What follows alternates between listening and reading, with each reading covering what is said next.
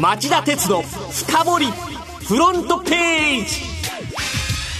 皆さんこんにちは。番組アンカー経済ジャーナリスト町田鉄です。皆さんこんにちは。番組アシスタントの杉浦舞です。今週はこのニュースで日本中が沸きました。政府は月曜平成に代わる新しい元号を令和と決定しました。出典は万葉集で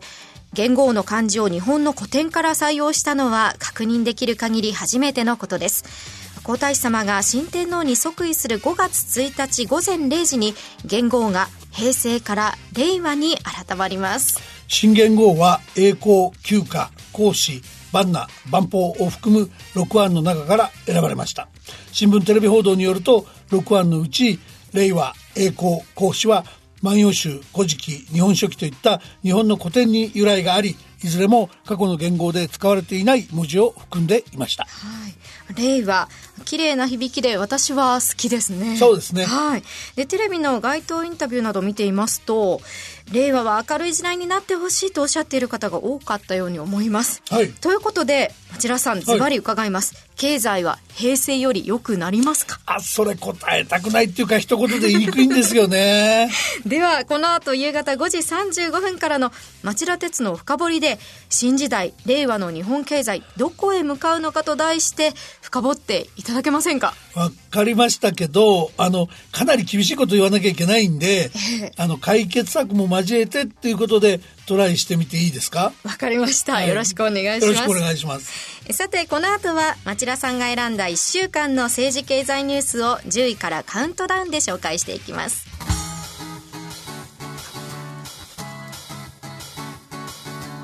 町田鉄の深掘りフロントページ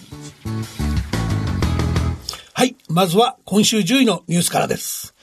ビットコイン売買の95%は偽装か。アメリカの SEC に運用会社が提出した報告書で指摘。サンフランシスコに本拠地を置く仮想通貨の資産運用会社ビットワイズアセットマネジメントが先月下旬にアメリカの SEC 証券取引委員会に提出した報告書の中で仮想通貨情報会社コインマーケットキャップが集計公表してきたビットコインの売買高データが結果的に95%程度水増しされていた可能性があると指摘していたことがこのほど明らかになりました。実体のない取引で取引が活発であるかのように見せかけて個人投資家のマネーを誘導していたとすればかなり悪質で改めて仮想通貨の信頼が揺らぎかねません。続いて9位のニュースは三菱地所国内企業で初の50年債を発行へ。報道によりますと三菱地所は近く50年債を発行する模様です。実現すればこれまで国内で最長の40年債を超え過去最長となります。金利が再び世界的に低下する中自社が長期の定理資金を調達できる一方で現状でより高い利回りを求める投資家のニーズとの折り合いもつけられると判断したことが背景にあるようです。50年債による調達規模は100億円から150億円。利回りは1%台前半となる公算が大きいとみられています。こうした超長期の社債が発行されるようになったのは、日銀が2016年にマイナス金利政策を導入して以降のことで、JR 西日本や JR 東日本が40年債を発行したことがあります。続いて8位のニュースは。トヨタ、ハイブリッド車の無償開放に転換。トヨタ自動車は水曜 HV ハイブリッド車の関連特許を使う権利を無償提供すると発表しましたモーターや電力制御装置など2万3740件が対象で特許無償を呼び水として他社に参入を流しトヨタの技術を使う陣営を広げる戦略が背景にあるとみられていますとはいえ、その HV は過渡期の技術になっちゃう可能性があって、トヨタの目論見通りになるかどうかは微妙ですよね。イギリス、フランス、スペインは2040年までにガソリン車、ディーゼル車、ハイブリッド車の、えー、国内販売を禁止する方針の上、中国も新エネ車の、新エネルギー車の対象から HV ハイブリッドを除外しているからです。7位のニュースはこれです。ユニクロ運営会社が初任給を2割上げ25万5千円に。各社の報道によりますと、ユニクロを運営するファーストリテイリングは、来年春に入社する社員の初任給を現在よりおよそ2割高い25万5千円に引き上げる方針を決めました。積極的な海外展開を進めるため初任給の引き上げを通じて優秀な若手人材を確保することが背景にありますファーストリテイリングはこの秋に進出する予定のインドを含めて海外への展開を成長のエンジンとしており内外の優秀な人材の確保が急務になっていました続いて6位のニュースは日米貿易交渉今月15、16日にワシントンで初会合。日米両政府は閣僚級による貿易協定交渉の初会合を今月の15、16日にワシントンで開くための調整に入りました。茂木経済財政再生大臣とライトハイザー USTR 通商代表部代表が会い、まず交渉の範囲を話し合う見通しです。日本は物品の関税引き下げに交渉範囲を絞り込みたいところですが、アメリカはサービスや農業製品にも強い関心を示しており、どこまで含めるかが焦点となる模様です。日米貿易交渉は去年9月の日米首脳会談で実施が決まったんですが、米中貿易交渉の難航の煽りでスタートが遅れていました。米中協議は水曜日からワシントンで協議を再開、アメリカによる制裁関税の撤廃時期などをめぐって協議が続いています。はい一方、日本に着目すると TPP 環太平洋経済連携協定や日本と EU ヨーロッパ連合の、EPA 経済連携協定が相次いで発行し、えー、肉類をはじめとしたアメリカ産の農産物の対日対日輸出減少が、えー、極めて、えー、現実な問題になってきています。で、僕が取材した限り、日本は自動車の輸出数量規制や輸出競争を有利にするための為替操作を行わ行わないことを約束する為替条項の盛り込みなどで譲歩して、早期に合意にこぎつけたいらしいんですが、アメリカが納得するかどうか、えー、ちょっと懸念されるっていう状況のようです。それでは5位のニュースは。アメリカと韓国3社が 5G の世界初商用化宣言。次世代の高速通信規格 5G に対応した携帯通信向けサービスをめぐり、アメリカと韓国の通信事業者3社が揃って世界初の商用化を宣言する異例の事態が起きています。アメリカのベライゾンコミュニケーションズは水曜、来週木曜日に始める計画だった 5G 向けのサービスをシカゴとミネアポリスの一部で開始したと発表しました。これに対し韓国の SK テレコム KT、LGU プラスの3社は木曜 5G 向けサービスを水曜日の深夜に始めたと発表し世界初は韓国だと主張しています。あの昔この AT&T のベル研究所とか NTT の通研とか、その、すごく先端的な研究所を持ってる携帯電話会社主導だった昔と違って、うん、今のこの新世代の携帯サービスの開発導入っていうのは通信機器メーカー主導になっちゃってるんですよね。はい、でだからそのどこの国の携帯電話会社でも自国のその当局から波だけ周波数だけいち早く割り当て受けてもらって設備買ってきちゃえば一番ってできるようになってるんで、うんそれでもうこのアメリカとか韓国の4社が先陣争いする土壌になっちゃってるってことですよね。ちなみにイギリス、南アフリカ、イタリアなどの携帯電話会社は今年中のサービス運用。日本勢含む12カ国の事業者は来年中のサービス運用を目指しています。続いて第4位のニュースは？24時間営業問題に揺れるコンビニ業界。セブンイレブンが社長交代を発表。ローソンは投資負担を押して全店にセルフレジ導入へ。人手不足を理由にフランチャイズチェーン加盟店から24時間営業の見直しを求める声が上がるコンビニ業界で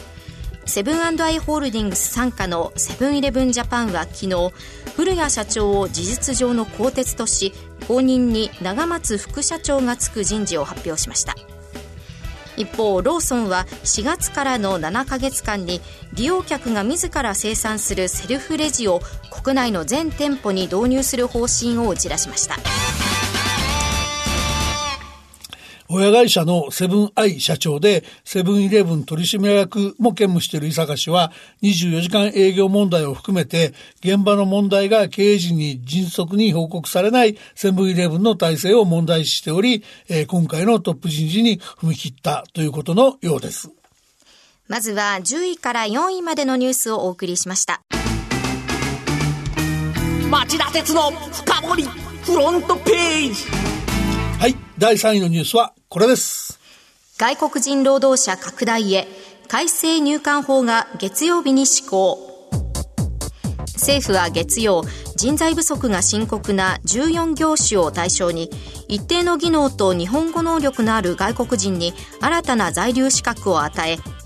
単純労働での外国人材活用に門戸を開く改正出入国管理法を施行しました。今年度は最大で4万7550人。5年間でおよそ34万5000人の外国人労働者の受け入れを見込んでいます。この番組でも以前取り上げましたが、はい、新しい在留資格について改めて教えてください。はい。あの、新在留資格特定技能は2段階で、相当程度の知識または経験を要する技能を持つ外国人に与える1号は、単純作業など比較的簡単な仕事に就きます。最長5年の技能実習を修了するか、技能と日本語能力の試験に合格すれば取得できます。はい、で、在留期間は通算5年で家族の態度は認めないってことですね。あと、あの、改正入管法の施行と並んで同じ月曜日の施行だったんですが、日本の雇用慣行の大きな転機になるとされているのが働き方改革関連法案。あ法ですよね、はい、あの残業時間の上限規制のほかに時間ではなく成果で報酬を決める脱時間給高度プロフェッショナル制度の導入とか同一労働同一賃金の3つが柱になっています。では2位のニュースはこれですゴーン前会長がオマーンルートの特別背任容疑で4度目の逮捕。日産自動車前会長で金融商品取引法違反の罪などで起訴されているカルロス・ゴーン被告が日産の資金をオマーンの知人の会社に不正支出した疑いが強まったとして東京地検特捜部は木曜会社法違反特別背任の疑いでゴーン被告を再逮捕しました。特捜部が保釈中の被告を新たな容疑で逮捕するのは異例で被告の逮捕は4回目となります。今回逮捕に至った容疑はどういうものなんでしょうか？はい、あの、報道によると、特捜部は1月の追起訴後も捜査を継続し、えー、身柄交留を含む強制捜査が不可欠と判断したっていうんですが、その容疑なんですけども、えー、2015年12月から、えー、18年7月にかけて、日産と子会社からオマン財閥系の現地販売代理店、スヘイル・バウアン・オートモービルズに、えー、販売促促進費などの名目で合計1500万ドルを送金。このうちの500万ドルを被告らに還流させて、日産に5億6000万円の、6300万円の損害を与えた疑いだっていうんですね。町田さんは今回の逮捕をどう見ていますか？あの、4度目っていうことに加えてタイミングも衝撃的ですよね。あの、ゴーン被告が水曜日にツイッターで何が起きているのか真実を語る準備をしている4月11日木曜に記者会見するって投稿した途端の逮捕劇だったんですから。はいで、当のゴーン被告も、えー、日曜時間の、えー、ごめんなさい、日本時間の木曜日午前、アメリカの、えー、代理人を通じ、えー、今朝の逮捕は言語道断で恣意的だとコメント。また、私に対する容疑に根拠はなく無実だと訴えた上で、日産の何者かが検察をミスリードすることで、私を黙らせようとする新たな試みの一環だと指摘したりしてます。ある種の人質司法だっていうニュアンスもありますよね。うんこれに対して東京地検は、えー、記者会見の予定と逮捕は全く関係ない必要性を判断逮捕に至ったと反論してますが、えー、で、東京地裁が10日間の交流を認めたので、はい、えー、それに対してゴーン被告の代理人である弘中弁護士は、えー、交流を解く準抗告が認められなければ、再逮捕で記者会見が開かれない場合を想定して準備していたゴーン氏の、あの、ゴーン氏が言い分を語る動画を近く公開する考えを明らかにしました。それでは今週1位のニュースはこれです。JDI、対中税の参加で再建目指す。経営再建中の JDI ジャパンディスプレイは水曜台湾の電子部品メーカーなどで構成する対中連合3社から最大800億円の金融支援を受けることで大筋合意来週前半をめどに正式契約を交わすと発表しました政府肝入りの日の丸液晶連合は頓挫することになります。この JDI という会社はどういう会社なんでしょうか？はい、あの、スマートフォンに使う液晶の中古型パネルで世界の大手メーカーなんですね。はい、で経済産業省主導で2012年に不振に陥っていた日立製作所、東芝、ソニーの事業を統合して発足しました。当時、官民ファンドの産業革新機構、現インク J が2000億円を負担。えー、その後も、えー、有機 EL パネルの開発として750億円、アップル向けの液晶パネルの増産資金として200億円と、えー、支援を繰り返してきたんですけども、木さんが狂い続けちゃったってことですね。